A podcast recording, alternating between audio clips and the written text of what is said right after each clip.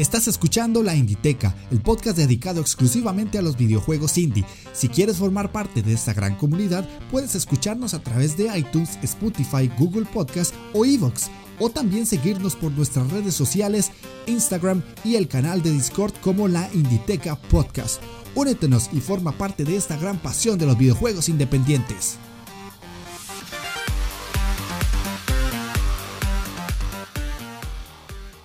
Hola jugones, ¿cómo están? Sean bienvenidos a la Inditeca, el podcast dedicado exclusivamente a los videojuegos independientes. Yo soy Jeff de Astora y están escuchando un nuevo programa que es un tanto distinto a lo que ustedes están acostumbrados. Como pudieron ver en el título, eh, se trata de los videojuegos indie en pandemia.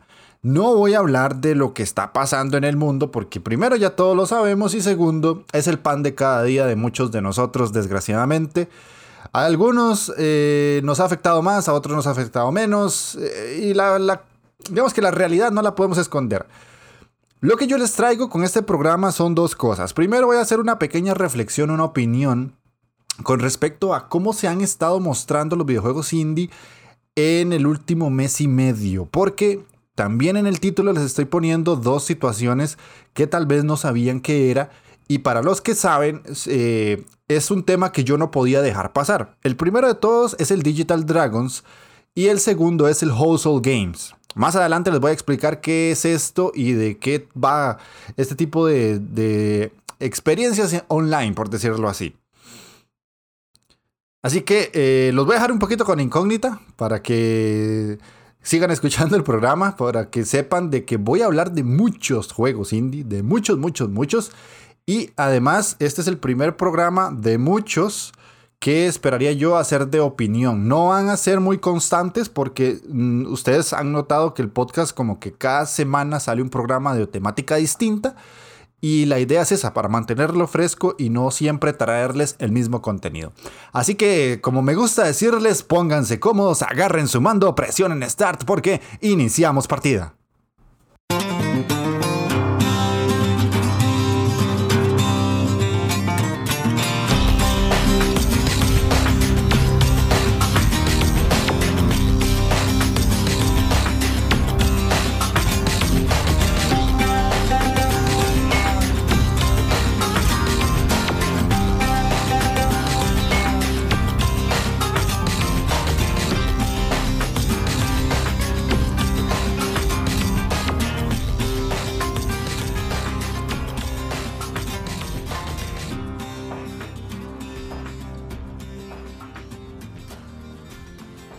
Ahora sí, para entrar en materia de qué es esta, esta temática que les traigo hoy de índice en pandemia. Esto va de la mano con los dos eh, nombres que ustedes vieron en el título, que son eh, mm, opciones online, pongámoslo así, que se fueron presentando en las últimas semanas, donde varios desarrolladores independientes mostraron sus videojuegos Dado que a día de hoy ya no tenemos conferencias, ya ustedes saben, y si no lo saben, pues les cuento que el E3 se canceló, el Tokyo Game Show está en veremos, la feria que se hace en Alemania también, la de Francia, o sea, todas las ferias de videojuegos que nosotros teníamos planeadas para este mes o para los meses venideros, o se hicieron digitales o se cancelaron. Así que, ¿qué tienen que hacer los desarrolladores para mostrar sus juegos? Pues ingeniárselas, buscar la manera en la que ellos puedan mostrarnos a nosotros qué es lo que están desarrollando. Ahora, si ustedes son ávidos escuchas de podcast, la gran mayoría están hablando a día de hoy de los nuevos juegos que han salido, que se viene The Last of Us 2, que se viene el PlayStation 5, el Series X, que si los juegos que va sacando Nintendo, todo ese tipo de cosas. ¿Qué pasa en el mundo indie? ¿Qué es lo que sucede? Los indies no dependen tanto de lo que pase en la actualidad porque ellos lo que se enfocan es en que el juego salga y la persona que quiera comprarlo pues lo tenga accesible. Si es en PC, pues sale en Steam, sale en Epic, sale en GOG, sale en Itch.io. Si es en PlayStation, sale en la tienda. Si es en Xbox, pues saldrá en la tienda o en el Game Pass. Y en Nintendo, pues tienen la eShop.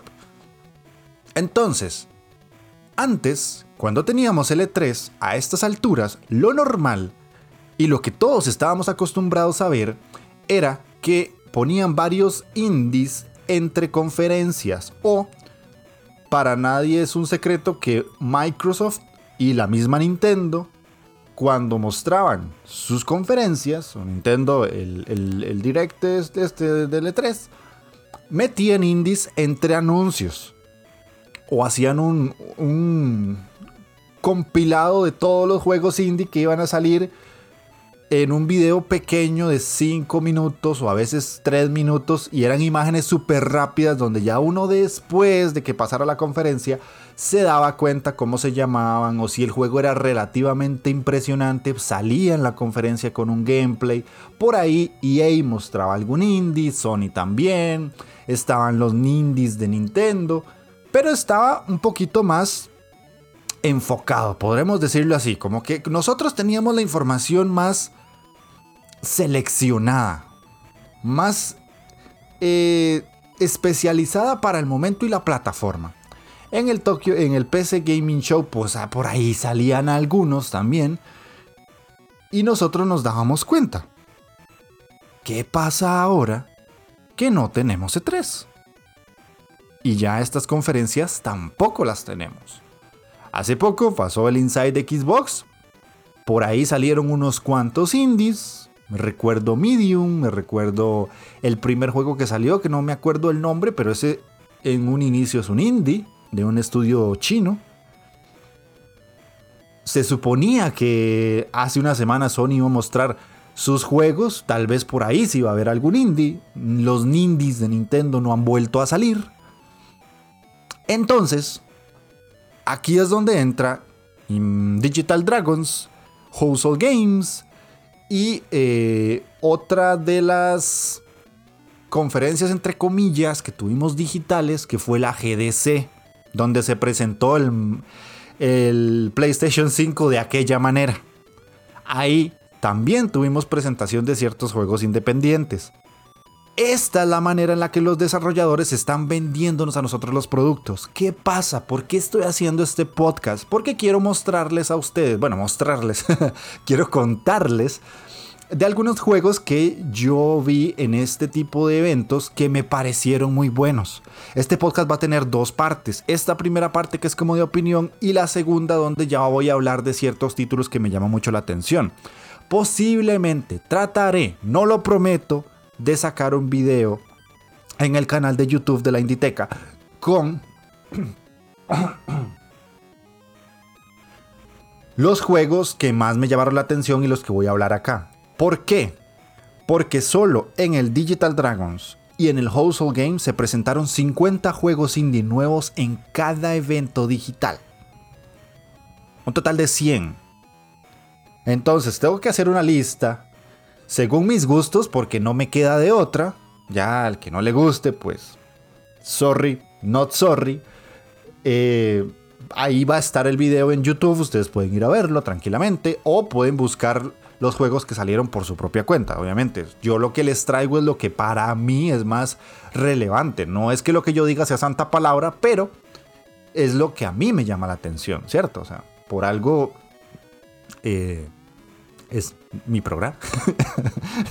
no puedo decirlo de otra manera, sorry. Pero bueno, em, la idea es esa, como que ustedes sepan de cuáles son los juegos que voy a hablarles y comentarles un poquito de qué tratan, género que, es, eh, qué plataforma sale, si sale este año o si sale el próximo, porque también hay algunos juegos que van a salir en el 2021.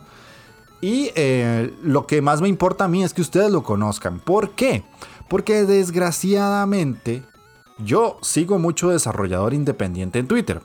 También sigo mucho creador de contenido de juego independiente en YouTube, en Spotify, en iBox o lo que sea. Y eh, algunos le dieron alguna cobertura y otros eh, pues simplemente lo dejaron pasar por alto. También pasa que los que le dieron alguna cobertura desgraciadamente no llegó a tener una repercusión mayor. No es que yo sea aquí eh, el papa de los tomates o la papa más grande de todo el, barrio, pero eh, por lo menos con dos, tres personas que ya sepan lo que yo quiero traerles, ya me doy por servido. ¿Cuál es la importancia y de dónde está la opinión en esto que les estoy trayendo? La importancia es que ahora ya tenemos otra forma de darnos cuenta de cuáles son los títulos que van a salir en lo que resta del año y lo que viene para el siguiente, que para muchos no será un secreto que muchos de estos juegos saldrán en las consolas nuevas, muy posiblemente, y los tendremos para comprar y con ciertas mejorías de rendimiento. Si así sean indies pixel art o no. Siempre una mejor máquina va a hacer que el juego tenga un mejor rendimiento si está bien optimizado. Ojo el dato ahí para que después no me lluevan piedras de que una mejor máquina no implica que el juego no se vaya a ver bien. Siempre y cuando esté bien optimizado. Ojo el asterisco. Estas dos eh, situaciones les explico primero el Imagine Dragons. el Imagine Dragons, oiganme a mí. el Imagine Dragons es el grupo de música. el, Digital, el Digital Dragons. Que esto fue un evento que hizo Steam por tres días nada más. Fue solamente tres días donde presentó 50 juegos que eran parte de una votación que estaba haciendo eh, en conjunto con AMD para que eh, se seleccionaran los mejores juegos indie que iban a salir en lo que resta de este año y lo que viene del otro. Entonces, esos 50 juegos ganadores, por decirlo así, se mostraban en Steam. Algunos tenían demos jugables y otros simplemente tenían el tráiler y uno los podía agregar a wishlist o en algunos casos son juegos que están en early access. Entonces, tuvimos esos tres días para poder jugar y probar ese tipo de, de experiencias. Desgraciadamente, eh, yo estuve súper ocupado con el trabajo. Entonces no pude probar los demos porque yo llegaba a la casa del trabajo fundido, pero fundidísimo. Y lo único que quería era como recostarme y descansar porque al día siguiente sabía que me iba a tocar el doble de, de trabajo extra.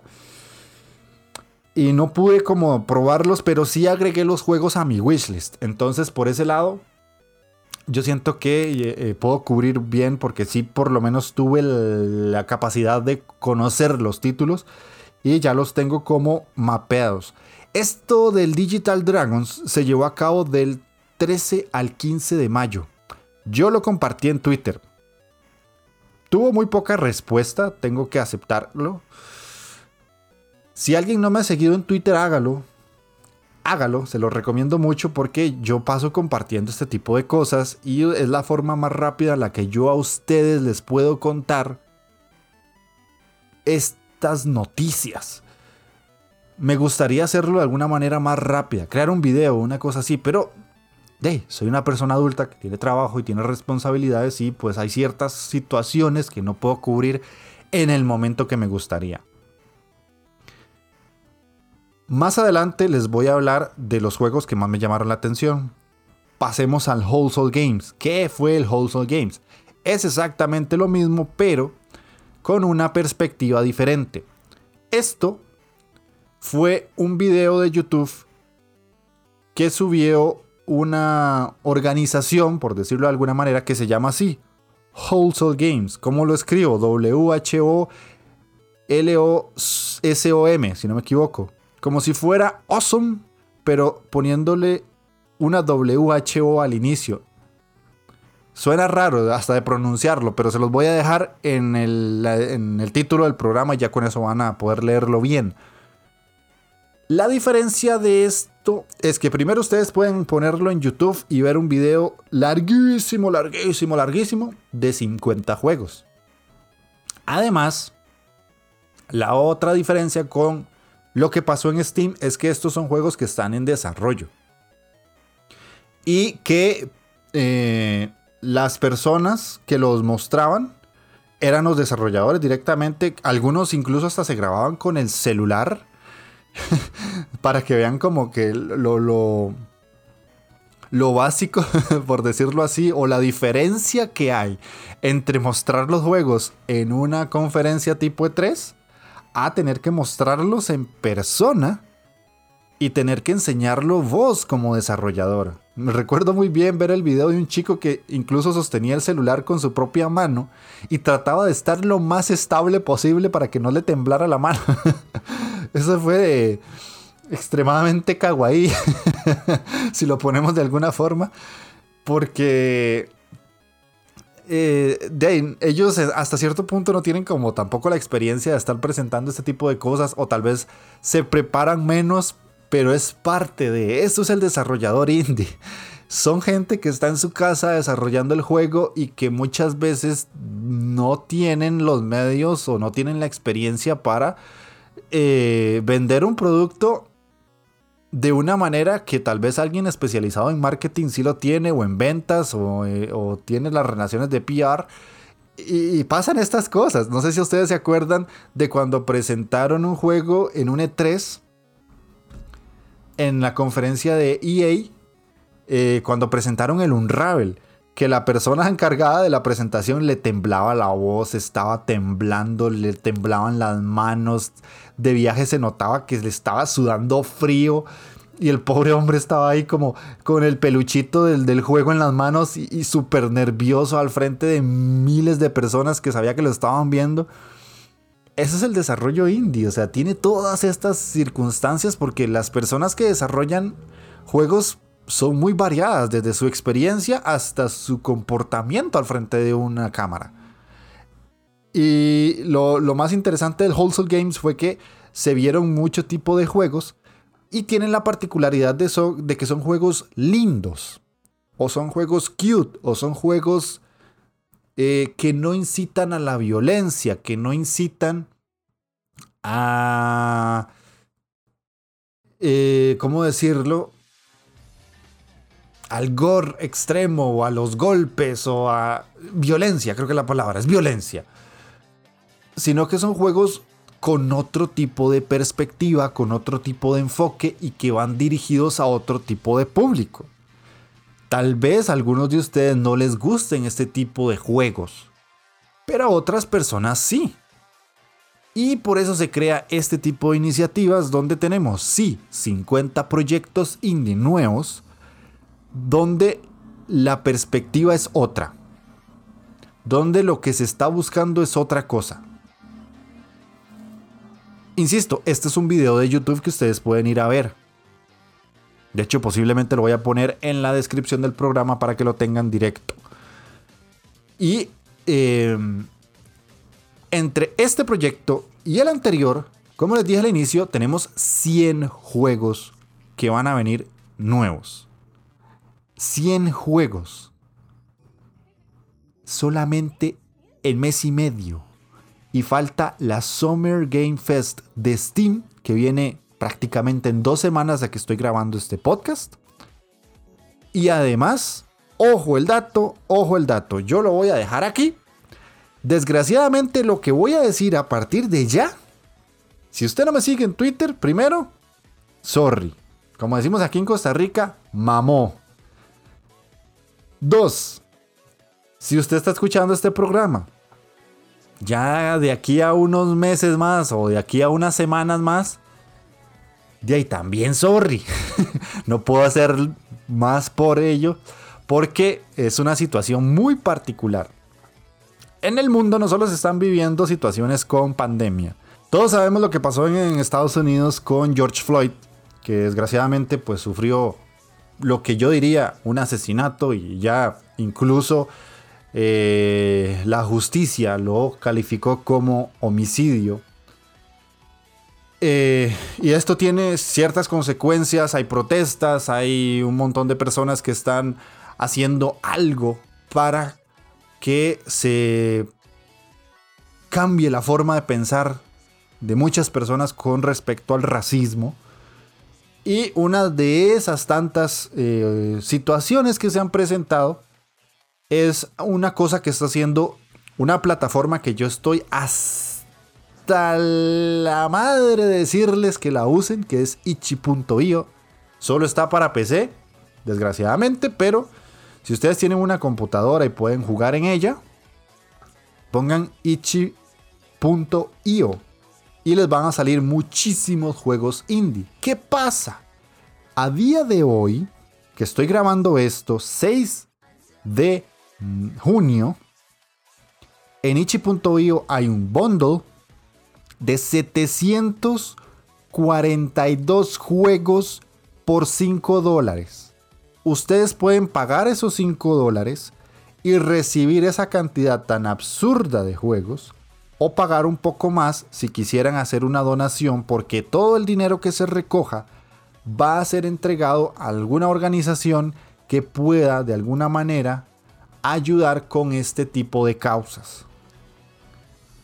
Para nosotros, como jugadores, el hecho de tener una cantidad tan estúpida de videojuegos está bien. Si ustedes tienen un compromiso social con la causa, pueden ayudar y llevarse toda esta cantidad de juegos. Si lo único que quieren es tener los juegos, pues también lo están haciendo de alguna manera. Obviamente no son 742 joyas, porque también hay algunos otros proyectos que no están tan bien. No pueden ser 700 juegos super geniales todos, pero sí una gran cantidad de títulos que yo digo que valen muchísimo la pena, pero muchísimo la pena. Les voy a nombrar algunas de los juegos que están en ese bundle. Porque me parece que ya solo por lo que yo les voy a decir, vale mucho la pena. ¿Verdad? Por 5 dólares. Sí, ya, por la cantidad de juegos. Y por el, la ayuda social de aportar un granito de arena económicamente para ayudar a la causa. es más que suficiente. Les voy a nombrar una cantidad de juegos que yo digo que vale muchísimo la pena que están en el bundle. Por ejemplo, tienen ahí Minute, al que yo le hice un podcast y un análisis y es un juegazo, es un juegazazazazo. Tienen Oxen Free, otro juegazo, que es eh, uno de los más aclamados en los últimos dos años en cuanto a aventuras gráficas se refiere. Tienen Night in the Woods, que es otro juego aclamadísimo por las personas que juegan indies y por muchos otros medios. Tienen Task Force Ultra, que es un juego de un shoot em up que es una locura. Es una locura, es un juego extremadamente difícil, pero es muy bueno. Tienen uno de los que para mí ha sido uno de los mejores indies que he jugado este año, A Short Hike que desgraciadamente es uno de los podcasts que tienen menos escuchas también, pero es una joya, para mí es un juego súper amable, súper lindo, súper divertido, cortito y con un mensaje muy bueno. Overland, One Shot, Crystal Story, para todos aquellos que les gustan los juegos tipo Zelda de Super Nintendo. Super Hexagon, que es ese juego musical tan difícil que hace muchos años pegó un montón. Curse in the Crescent Isle, que Isle, ajá, que hace mucho eh, lo vi por ahí en itch.io y me llamó muchísimo la atención. Splinter Zone y puedo seguir, o sea, puedo seguir, pero tienen demasiados juegos por 5 dólares. Y esta es otra manera en la que los juegos indie también quieren aportar su granito de arena. Ok, ya después de toda esta hablada, ¿Qué les puedo decir? ¿Qué más puedo extenderme con esto? Ahora, para nadie, literalmente para nadie, a no ser de que desgraciadamente no tengas conexión a internet y, un dispositivo para escuchar o ver todo este tipo de conferencias o acceder a ellas, no hay manera mejor para conocer los indies, no hay manera mejor para acceder a ellos. Ya esa barrera de tener que ir a un evento como el E3, que el desarrollador como tal tenga que contactar a editoras o tenga que comprar un espacio físico que le cuesta miles de dólares para estar ahí con un stand, con una computadora y un monitor para que la gente pruebe su juego, ya no existe. Ahora simplemente tienen la ventaja de las plataformas digitales para mostrar sus juegos y que nosotros los encontremos más rápido. Yo sé que son muchos. O sea, cualquiera puede decirme en comentarios, sí, Jeff, pero son 100 juegos en un mes pues sí, la verdad es que contra eso no puedo hacer nada porque yo no soy el que crea la cantidad de juegos que existen. Pero ahora hay variedad para todos, hay una manera muy fácil de conseguirlos en la que ustedes pueden llegar a decir, sí tengo cómo darme cuenta de una forma más específica. Porque se meten a Steam y tienen alguna manera. Siguen algún proyecto que si no saben cómo conseguir este tipo de proyectos, insisto, síganme en Twitter, síganme en Twitter. Ahí va a estar toda esa información. Incluso tienen demos para probar los juegos.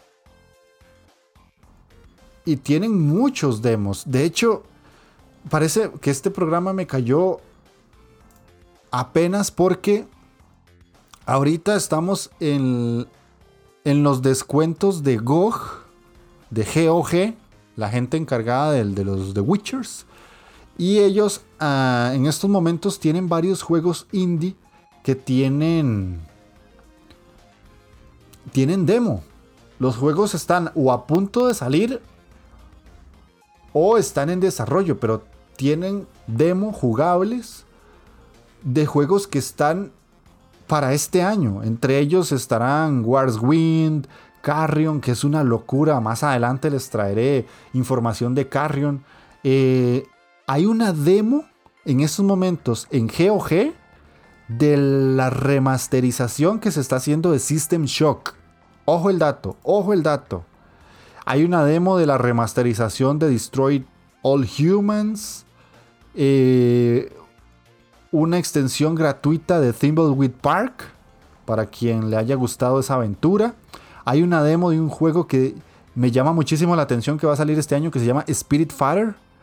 Demo de cristales, un juego que se llama Chris Tales, perdón, Chris Tales, que también se ve buenísimo una demo de Desperados 3, que es un juego a lo XCOM con vaqueros. Que es una locura, la verdad, para aquellos que les gustan este tipo de temáticas. Y puedo seguir, puedo seguir porque hay más demos de juegos indie que ustedes pueden jugar.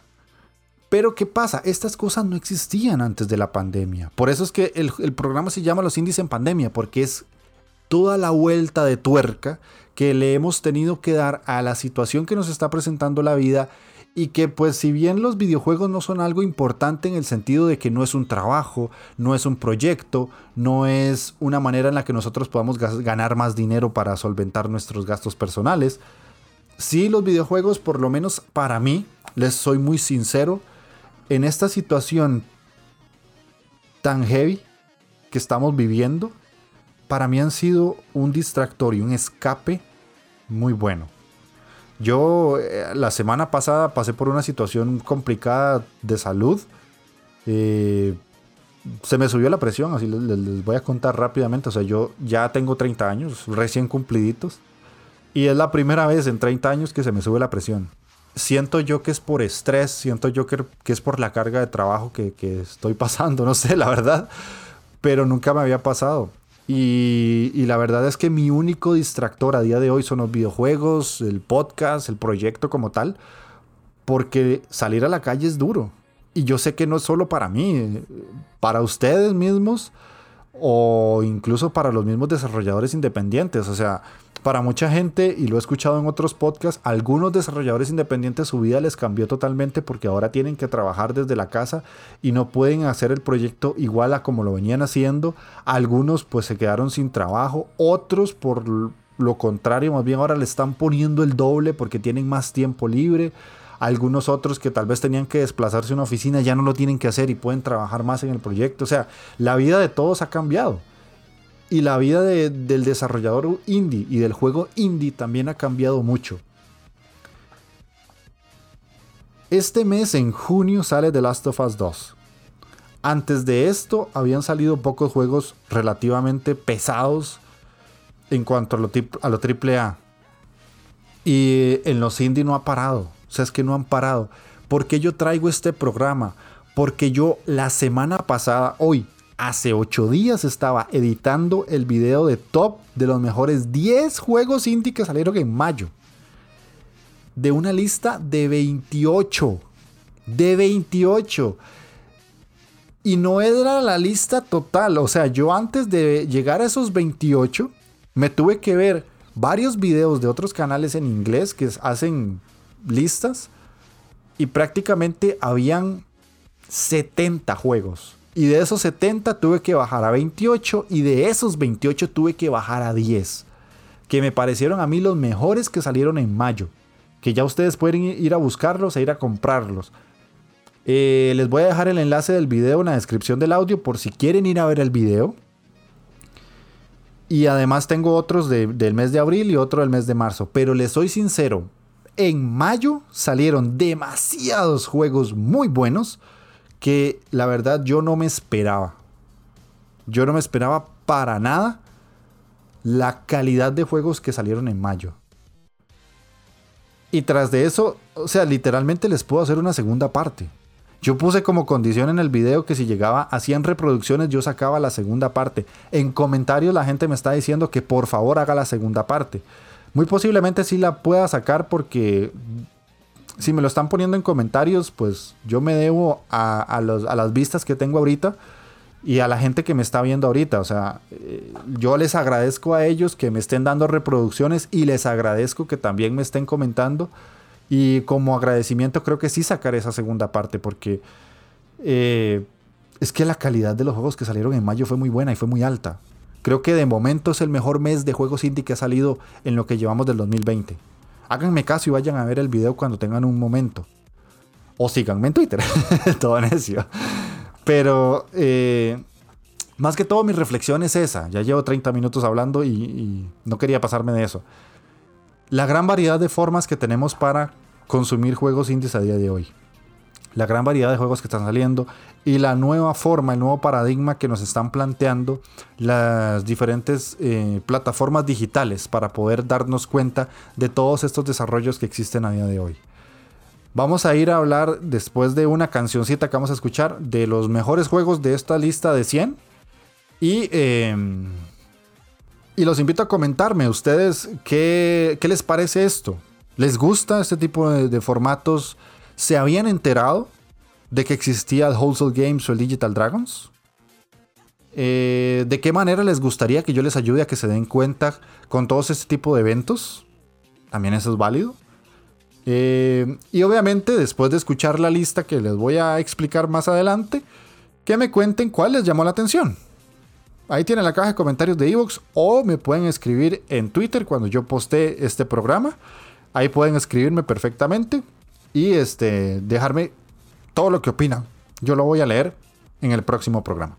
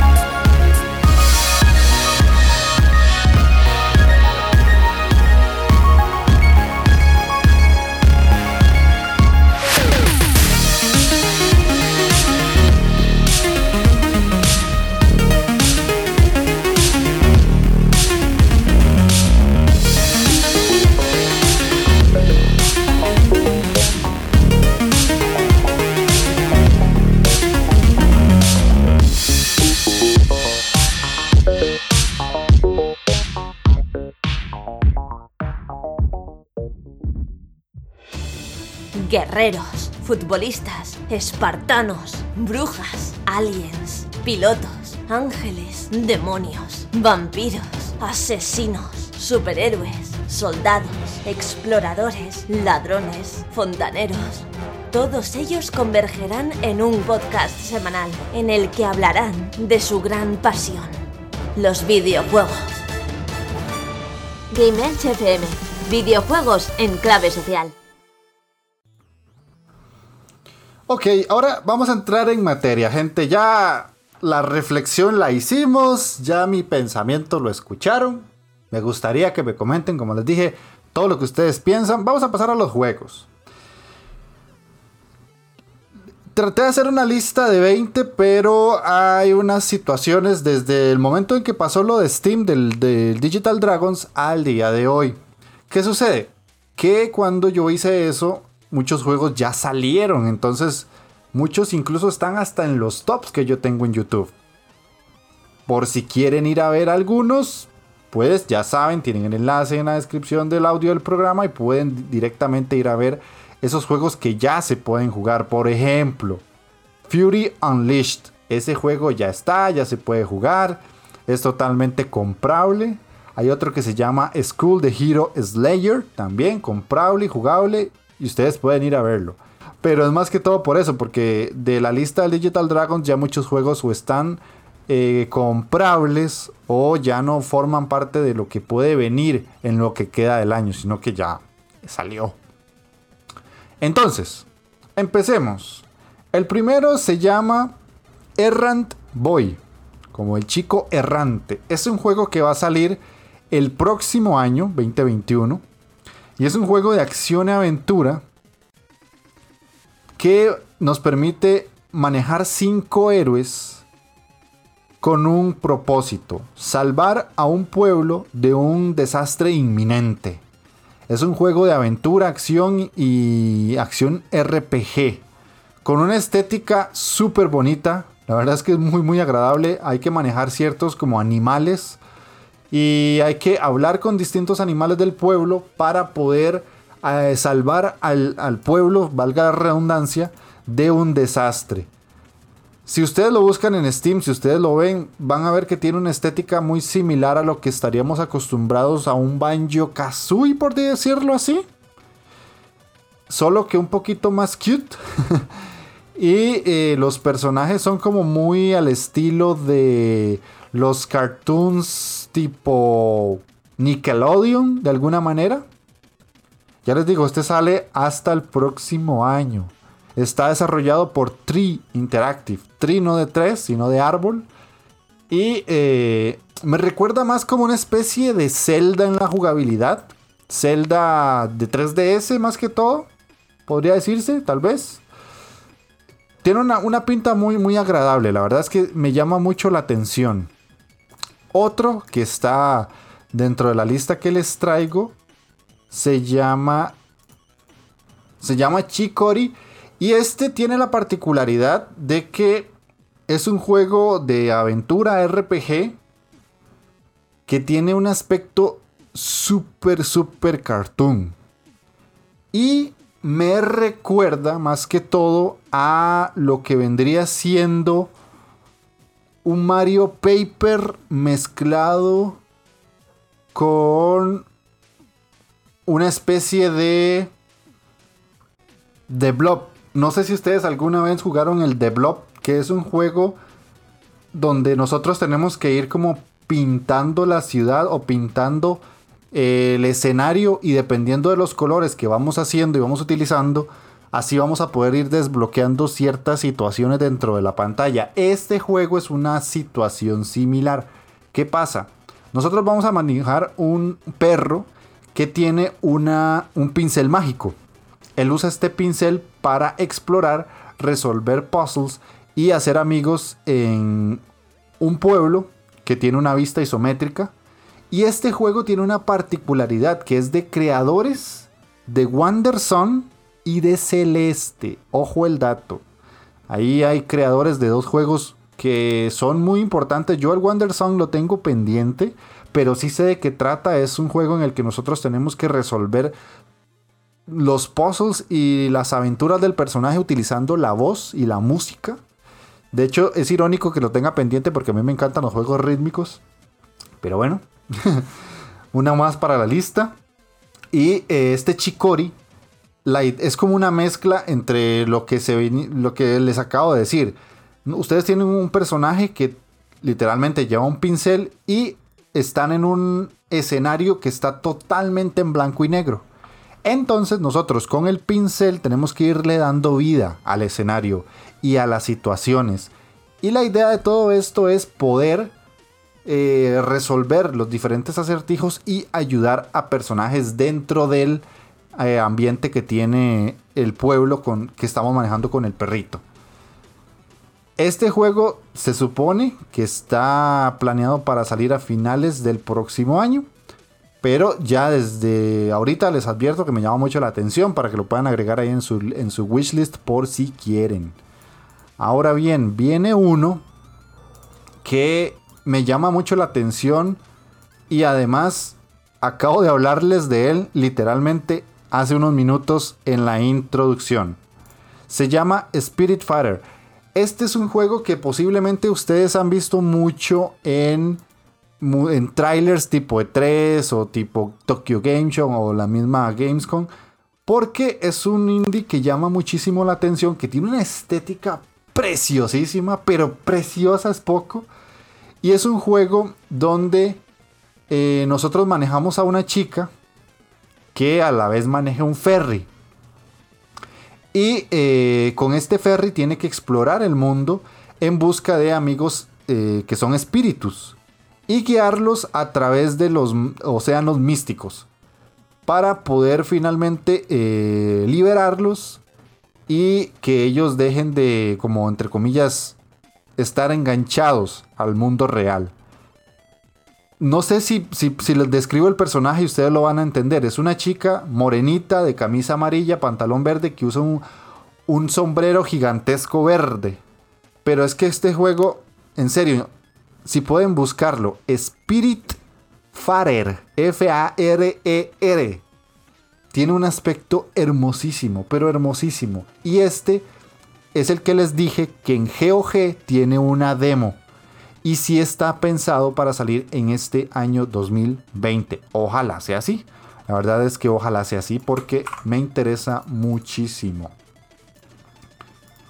El otro que sigue se llama Little Witch in the Woods. Este juego es algo ya más particular. Eh, todos estos que les estoy diciendo son del Wholesome Game. Todavía no he tocado el, Digital Dragons. Y este es un juego en el que manejamos a una brujita que tiene que ir recogiendo objetos y ciertos seres en el bosque para crear pociones y resolver ciertas situaciones que se le presentan. Se llama Eli y ella acaba de llegar a un nuevo pueblo y eh, se, se asienta, por decirlo así, en su casa de bruja. Eh, cuando ella llega, todo lo que la rodea está vacío. Y a partir de ahí nosotros tenemos que ir como construyendo todo lo que nos puede llegar a rodear. Es un juego de gestión, así de sencillo se los pongo. Pero que tiene un apartado súper bonito. Pixel art, diría yo que high beat, la verdad es que sí. Y este está pensado para salir el próximo año en PlayStation 4, en Nintendo Switch y en PC. Es un juego de rol prácticamente y de gestión de recursos. Para todos aquellos que les gustan los juegos tipo Stardew Valley, aquí tienen uno muy interesante que le pueden seguir la pista porque eh, la verdad llama mucho la atención por esa variante de que, de que sea como una brujita, por decirlo de alguna manera, y no más bien un granjero. Entonces las cosas que tienen que agarrar o los objetos que tenemos que buscar son muy particulares, como sapos, como gusanos, como eh, tipos de plantas especiales para hacer alguno que otro brebaje.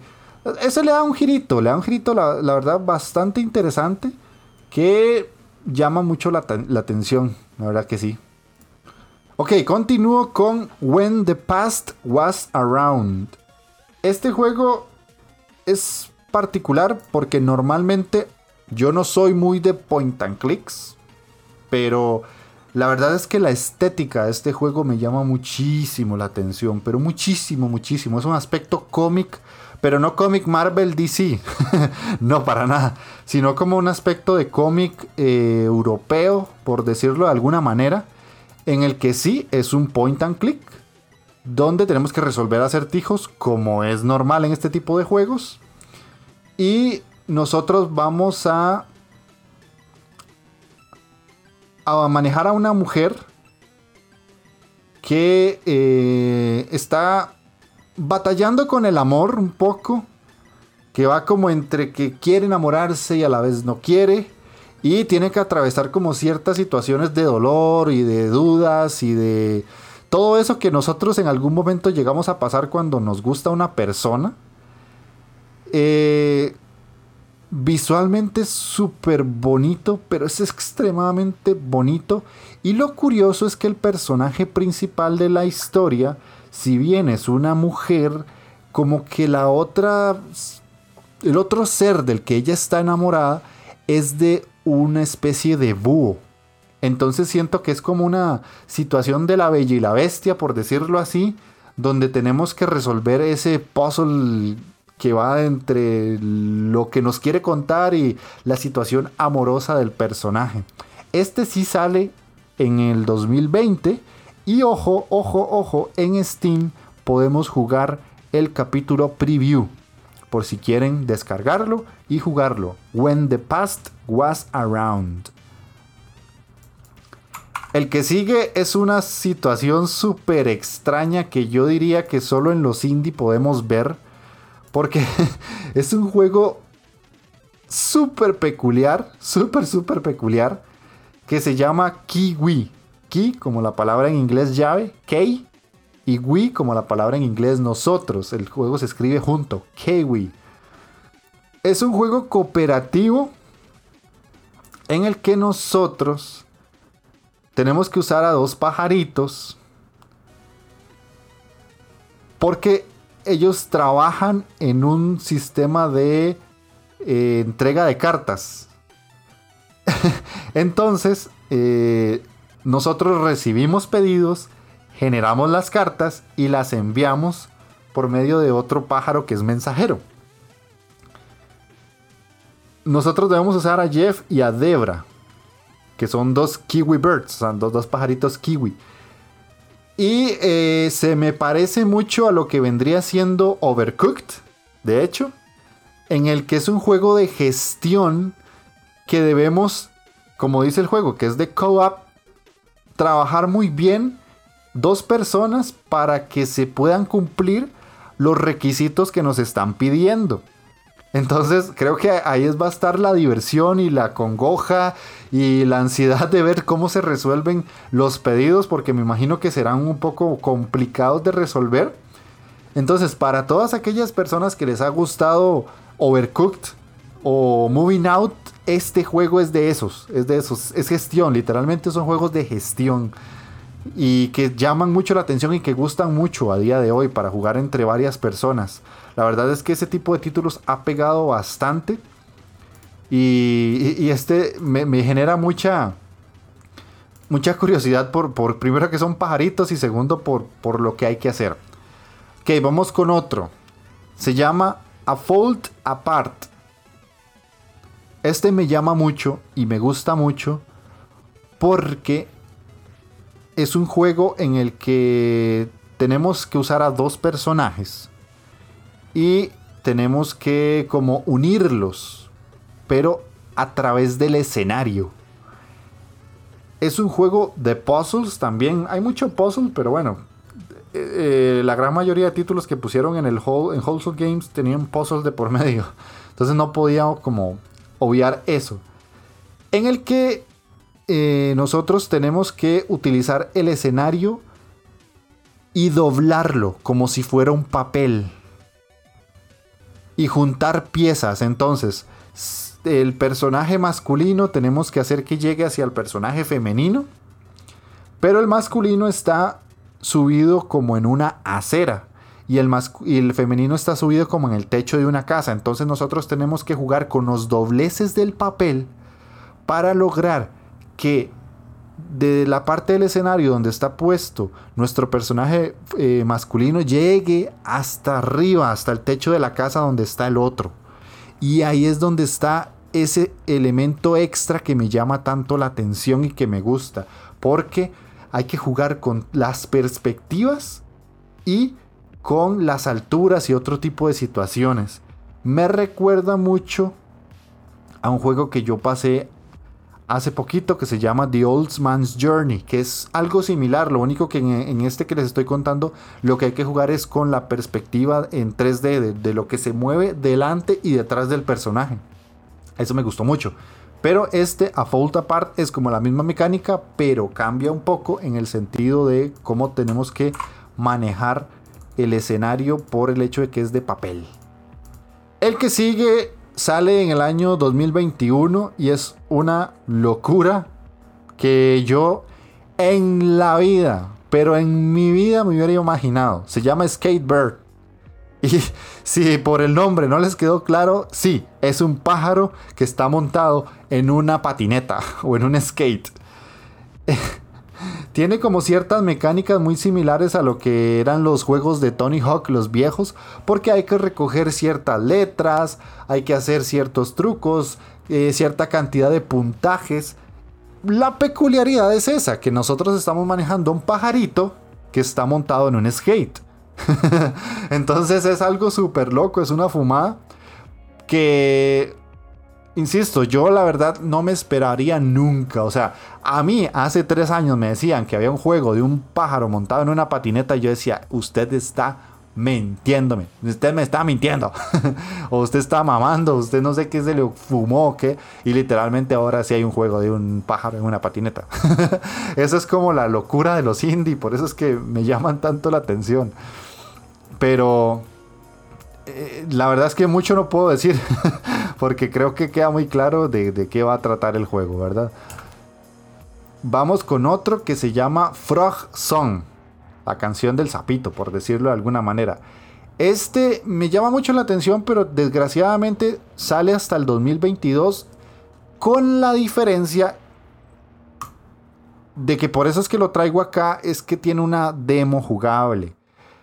Esto es un juego de una ranita, utilizamos a una ranita, es un juego de acción, abertura, RPG, eh, con vista isométrica en el que tenemos que combatir con ciertos enemigos que son insectos. Y tenemos que avanzar por un escenario bastante grande donde podemos em, cumplir misiones y ayudar a otros personajes. Tiene ciertos elementos de celdas porque en lugar de nosotros agarrar corazones, agarramos hojitas donde eso cuenta como nuestra vida y agarramos como una especie de galletas que vendrían siendo como las monedas del juego para comprar diferentes equipos y diferentes ítems.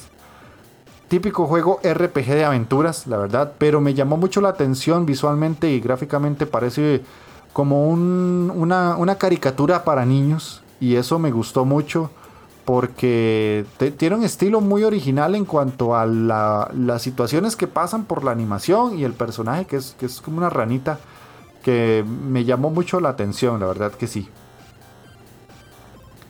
Y ahora vamos a pasar a los juegos del Digital Dragons. En este caso, el primero que les traigo es uno que está aquí y sale literalmente este mes de junio. Se llama Liberated o Liberated, pero el nombre sería Liberated. Este es un juego súper, súper curioso. ¿Por qué? Es un juego de tercera persona, shooter, que es 2.5D y está ambientado como si fuera una especie de historieta en blanco y negro. Eso me llama muchísimo la atención.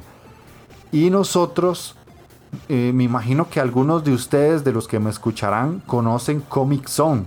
Ese juego de Sega que salió hace muchos años, que nosotros literalmente con el personaje nos movíamos entre paneles de cómic. Este es exactamente lo mismo.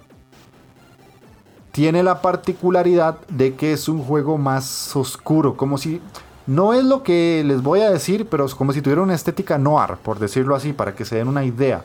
Y nosotros eh, nos vamos a unir a una revolución y tenemos que combatir contra diferentes enemigos y diferentes eh, personajes a los cuales vamos a, tratar de derrotar por lo mismo, por esta eh, situación de unirnos a una revolución social. Y nosotros tenemos que resolver puzzles tenemos que utilizar el sigilo y además jugar con los paneles del cómic para poder resolver todo lo que nos va a lanzar el juego. Tiene la particularidad de que sale en junio. Estamos a nada de que salga literalmente. Son semanas y ya ustedes lo van a poder jugar en Steam. Eh, también tiene un cómic por si quisieran leer un poco más de la historia del juego. Y la estética es súper oscura, súper llena de. De. ¿Cómo decirlo? Como de situaciones dramáticas que representan esa lucha social contra un sistema muy, muy opresor, por decirlo así. Y llama mucho la atención gráficamente y jugablemente. Vamos con otro, uno que se llama Oregon. Este me gustó mucho porque tiene una particularidad y es que es un juego en vista isométrica, típico shooter, en el que tenemos que utilizar a un mecha. Y ahí es donde me llama y me hizo clic porque yo soy muy fan de los mechas. Y tenemos que derrotar a diferentes enemigos que nos salen de todas partes. Es un twin stick shooter a ustedes me dirán, bueno, Jeff es de la misma vara de siempre. Pues sí, hay muchos twin stick shooter de vista isométrica. Pero lo que más me llama de este es que estamos usando a un mecha. Eh, y tenemos que luchar contra diferentes enemigos al mismo tiempo. El juego tiene una estética muy, muy eh, cyberpunk. Sale este año. Y además eh, tiene un demo que se puede jugar. Además el juego está planeado para salir como Early Access. Y este, para todos aquellos que somos amantes de los mecha y de los juegos de combate táctico, porque en sí no es un twin stick shooter como los conocemos más normalmente, que sería como como Enter the Gungeon o Isaac, que son muy rápidos. Bueno, Isaac no es tan rápido, pero bueno, creo que se entiende. Que son como muy frenéticos y muy locos, o tal vez Next Machina, que son como juegos muy, muy, muy locos. Este es más lento, porque el mecha que usamos, literalmente, al ser un robot, es más lento en su movimiento. Entonces tenemos que ser más precisos, tenemos que esquivar mucho mejor, ser más ágiles con las situaciones que están pasando en pantalla y eh, valernos de la potencia de destrucción que tiene el juego. Entonces pueden tenerlo por ahí pendiente porque llama mucho la atención. Uragon se llama. El otro que les traigo es la segunda parte de un juego que mm, en su momento me llamó mucho la atención, pero visualmente no me jalaba tanto. Ahora en esta segunda versión sí me gusta más cómo se ve. Se llama Door Kickers 2 eh, Task Force North. Para todos aquellos que conozcan Door Kickers, es un juego de eh, estrategia táctica de acción. En el que manejamos a un equipo especial, un, squad, un grupo de, de militares. Y debemos como cumplir misiones y entrar a diferentes lugares y matar enemigos pónganse en la situación de que es como un Hotline Miami táctico. ¿Ya? Porque tenemos que manejar a un grupo de soldados, no a una sola persona. Y la vista es igual que el Hotline Miami, desde arriba, arriba totalmente, como si estuviéramos en un, ángulo de 90 grados. Y tenemos que controlar a este equipo para poder matar a ciertos enemigos y cumplir las misiones que nos ponen. ¿Qué es lo que llama la atención de este juego? Primero, la segunda parte tiene una un aspecto gráfico mejorado, mucho más agradable a la vista. Y eh, tiende a ser muy llamativo porque es eso, es, como jugar una especie de, de shooter en primera persona, pero de más bien es táctico y en, y en una vista totalmente isométrica. Entonces eso es lo que llama tanto la atención, por lo menos a mí me gusta eso. Y es un juego que está en Early Access para salir este año.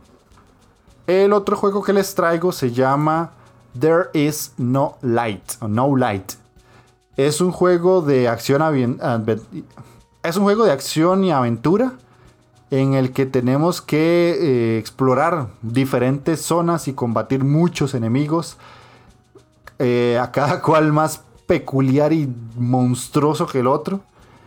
Eh, nosotros tenemos que aventurarnos en un mundo que está dominado por el misterioso, por la misteriosa iglesia de la gran mano. Así que nosotros tenemos que abrirnos camino por hordas de enemigos y pelear contra eh, eh, jefes muy, muy, muy difíciles o muy complicados mientras exploramos este mundo que eh, tiene una especie de pixel art vista isométrica muy bonita, la verdad, muy agradable, pero como posapocalíptico y destruido y todo, pero a veces entre la fialdad está la belleza. Es un hack and slash que los desarrolladores dicen que es un juego difícil. La verdad es que no lo he probado, pero los desarrolladores dicen que los desarrolladores dicen que es un juego complicado y que está planeado para salir en el 2021. Así que si les gustan los juegos con estética gore, oscuros y que tienden a ser complicados y que les los ponen a ustedes a sudar, pues entonces There is no light Ténganlo presente en las listas de Steam o de las consolas. El que sigue lo traigo más que todo por una situación muy personal, bastante personal diría yo. y es que yo soy muy amante de los juegos rítmicos. Entonces, por ahí me topé con un juego que se llama Rhythm Fighter. Este es un juego rítmico roguelike. Ahí sí que me la dejaron, pero cuadrada a la vista. Yo había visto juegos rítmicos de muchos tipos, pero nunca un roguelike. Y esa combinación me llama muchísimo la atención porque nosotros tenemos que sí seguir el ritmo de la música y, defender diferentes eh, como cuadros o posiciones, como es normal en los juegos rítmicos, que sale una secuencia y hay que seguirla. Pero tiene la particularidad de que nosotros, mientras estamos haciendo la secuencia musical, estamos en un combate y hacemos combos. Eso me llamó muchísimo la atención. He jugado juegos así. No es como que esto sea lo más novedoso del mundo. Pero he jugado juegos así. Solo que no con esta estética, que es una estética totalmente cartoon tipo Nickelodeon.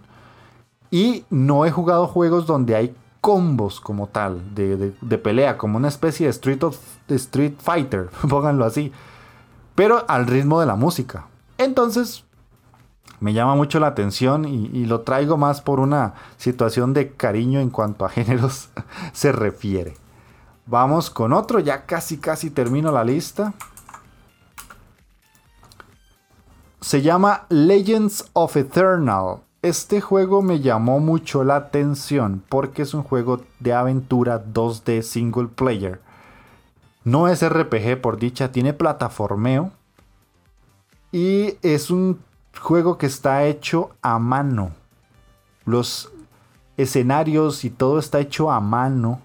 Y tenemos que resolver puzzles y batallar contra diferentes enemigos para descubrir la verdad acerca de la desaparición de los padres del niño que es el personaje principal del juego. Me gustó mucho porque me recuerda un poquito a Ori guardando las distancias claramente, pero me recuerda más o menos a eso, como, como el estilo de juego de Ori. En sí el juego no dice que es un Metroidvania, eh, a lo que me refiero con Ori es que me recuerda más que todo al plataformeo, al combate y a los enemigos y lo que tenemos que resolver. Pero no es un Metroidvania, que curiosamente de todo lo que les he dicho, ninguno es un Metroidvania. eso es bueno, la verdad es que eso es bueno. Sí es un género que me gusta mucho, pero que está un poquito saturado ya a día de hoy. Este sale el 20 de agosto de este año, o está planeado para salir el 20 de agosto de este año. Legends of Eternal. Eternal, escrito como E-T-H-E-R-N-A-L. Eternal. Por si lo quieren agregar a la lista de Steam. Si les gustan las plataformas. El siguiente se llama Rocky. Y la verdad es que este no puedo decir nada más que qué condenado juego más lindo. Es hermoso. Y es un juego en el que nosotros estamos utilizando a una chica en un ambiente de como bosque lleno de nieve y que recuerda mucho a Life is Strange, por decirlo así, en cuanto a su historia y lo que hay que hacer, porque es una aventura narrativa que tenemos que resolver puzzles y explorar mucho. Este es un juego que me llama mucho la atención porque se ve distinto a lo que normalmente estamos acostumbrados a ver en el sentido de que es sí un juego como de historia, tipo Life is Strange, Little Nightmares, pero con un aspecto muy amable, muy lindo y muy agradable. Son de esos juegos que yo recomendaría perfectamente para una persona que no está acostumbrada a jugar videojuegos o para esos momentos donde no queremos jugar algo demasiado lleno de complicaciones, podría decirse. Y, y que llama mucho la atención por su estética. Este está planeado para salir este año, la verdad es que sí. Eh, ojalá que salga, porque sí me llama mucho la atención. Es, es, de los que más estoy esperando este año, sinceramente. Porque, no sé, tiene, tiene un algo, como, como un saborcito ahí diferente, que, que me genera muchas ganas de jugarlo. La verdad es que este tipo de juegos tipo Little Nightmares o Insight, porque para que tengan una, idea estética más rápida, es un juego en 3D, pero de, exploración lateral. O sea, no vemos al personaje ni desde arriba, ni desde atrás, ni desde el frente, sino que todo es exploración lateral. Entonces, eh, ese tipo de juegos me están gustando mucho.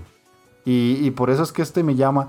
Y además tiene una particularidad que está inspirado en el folclore escandinavo. Y ahí es donde me toca a mí la patatita, porque yo tengo cierta afinidad hacia todo ese tipo de cultura de los países del norte de Europa, porque me, no sé, me, encanta, siempre me ha gustado.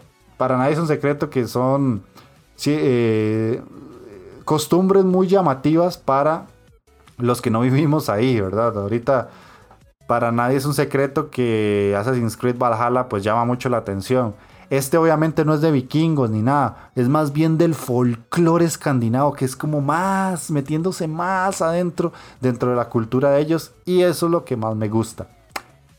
Esos eran los juegos que yo les quería mencionar.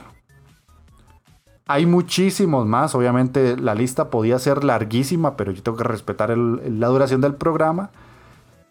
Ya les digo, si quieren averiguar más de los juegos que les acabo de mencionar, les voy a dejar los nombres en la descripción del programa. No se preocupen porque yo sé que la pronunciación a veces, dependiendo de donde uno escucha un podcast, es difícil de entender o eh, tal vez ya no se acuerdan de que al inicio de la lista dije dos, tres juegos que les llamaron la atención y en el momento que estaban escuchando el podcast no tuvieron chance para apuntarlos.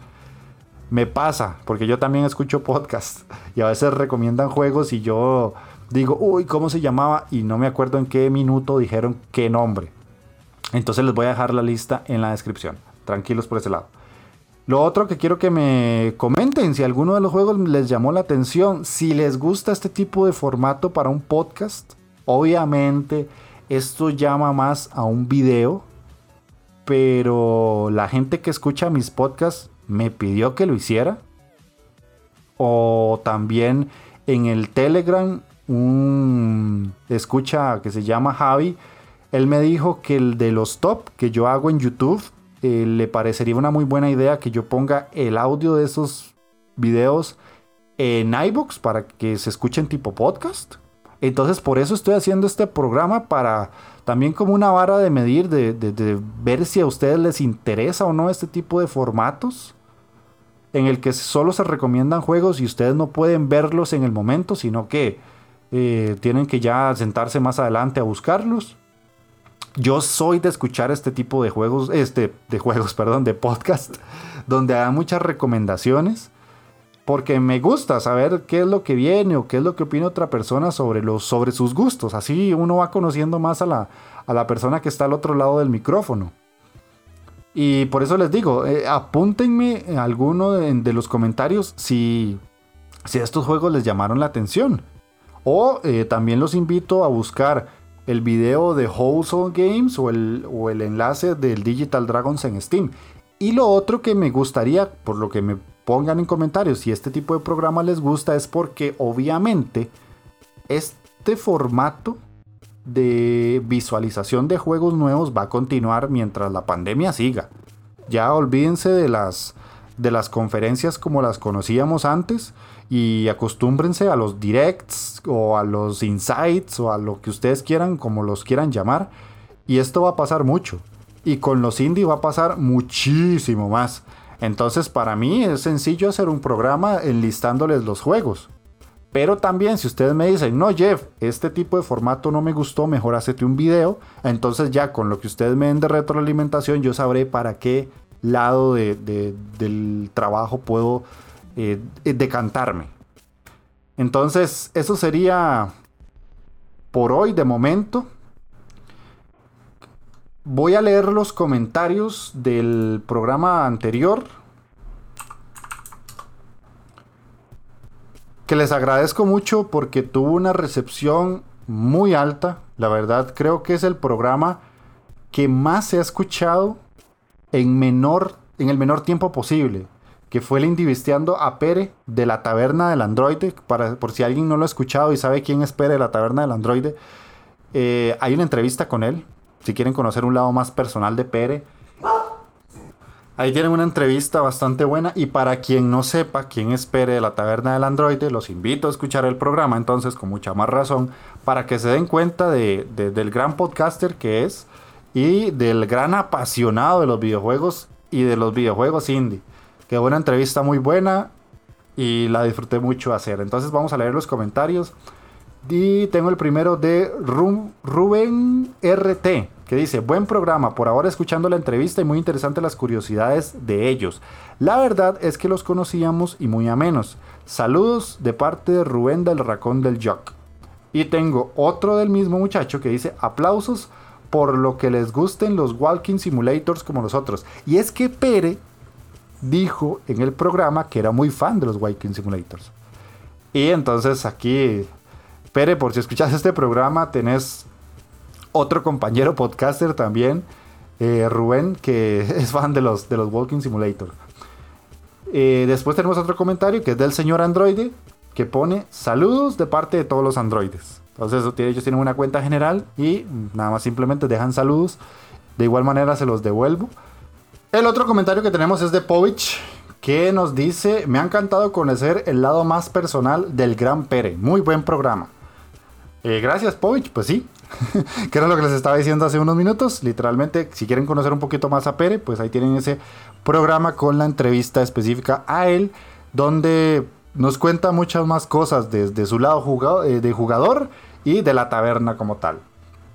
Y el último comentario es de Sols, que ahora yo sé que es como Scholz, que dice, estupendo programa, se nota la experiencia de Pere en los micrófonos como siempre. Diría que me llevo varias recomendaciones. Pero es que adiviné varias de las que mencionó, como ese Fórmula 8, que cuando lo describe siempre pienso en el Insanely Twisted Shadow Planet. Espero ver una segunda parte donde recomienden más juegos. Con respecto a la parte más personal y de jugador, siempre ayuda a adentrarse en una atmósfera más cercana para el auditor, además de saber datos que habitualmente uno no sabe. Un saludo. Eh, gracias, Scholz. Eh, la verdad es que sí. Eh, hablar con Pere es, hablar con alguien que literalmente se nota la pasión. No es que los invitados anteriores no lo hicieran, porque sí lo hicieron, Pero es que Pere tiene, tiene un, algo especial a la hora de comentar cuando te está tratando de recomendar un juego. Y es que literalmente, o sea, la forma en la que él se expresa es como muy pasional. Y, eso es muy agradable porque te invita a, jugar el juego que está recomendando. Y por último tengo otro comentario de Scholz que me lo dejó en el programa de A Short Hike, que literalmente se lo agradezco porque ese es el podcast menos escuchado que tengo. Le fue como una basura ese programa y lo que más me duele es que A Short Hike es uno de los juegos que más me gustan de lo que llevo del 2020. Entonces me dejó el comentario de buen programa, una buena reseña sobre un indie que siempre le falta ser más conocido. A Short Hike es una de las experiencias que más me marcó el año pasado. Es increíble cómo funciona como un sandbox, pero donde todo es bastante relajante y tienes una variedad de cosas por hacer en un pequeño mundo, pero muy vivo gracias a sus NPC. Sobre Eonia, la verdad no conocía para nada el juego, aunque se ve como un título al que hay que dedicarle por su tiempo. Le echaré un ojo, pero ya estoy copado de títulos. un gran saludo. Eh, sí, la verdad es que a Short Hike yo no me voy a cansar de decirlo. Es un juegazo que por lo general cuesta un dólar en casi cualquier lado. A lo sumo costará 5 dólares y los vale completos. Pero bueno, agradezco los comentarios. Eso sería todo por el programa de hoy. Ya saben, la Inditeca forma parte de la Embajada Podcaster, ese proyecto donde muchos podcasts de habla española estamos unidos para tratar de darnos promoción a nosotros mismos y que otros programas de videojuegos en español se unan al proyecto para poder em, darnos a conocer cada vez más. La otra semana les traigo una entrevista calidad. Calidad. Que eh, ojalá les guste. Y también espero que este programa en sí les haya gustado. Espero sus comentarios, ya sea aquí en iBox o si gustan también en el Twitter del, donde ponga el post del programa. Ya me duele la voz. Hoy he grabado casi tres horas seguidas y no les estoy bromeando. Así que ojalá que todo este esfuerzo les guste y que sigan apoyando la Inditeca como lo están haciendo. Yo estoy muy agradecido porque el proyecto está creciendo poquito a poco, pero va bien encaminado. Y recuerden que tienen el canal de YouTube. Ahí hay varios videos donde pueden ir a verme a mí jugar o pueden ir a ver los top. Así que sin más que agregar, eso sería todo. Nos vemos y nos escuchamos la próxima semana.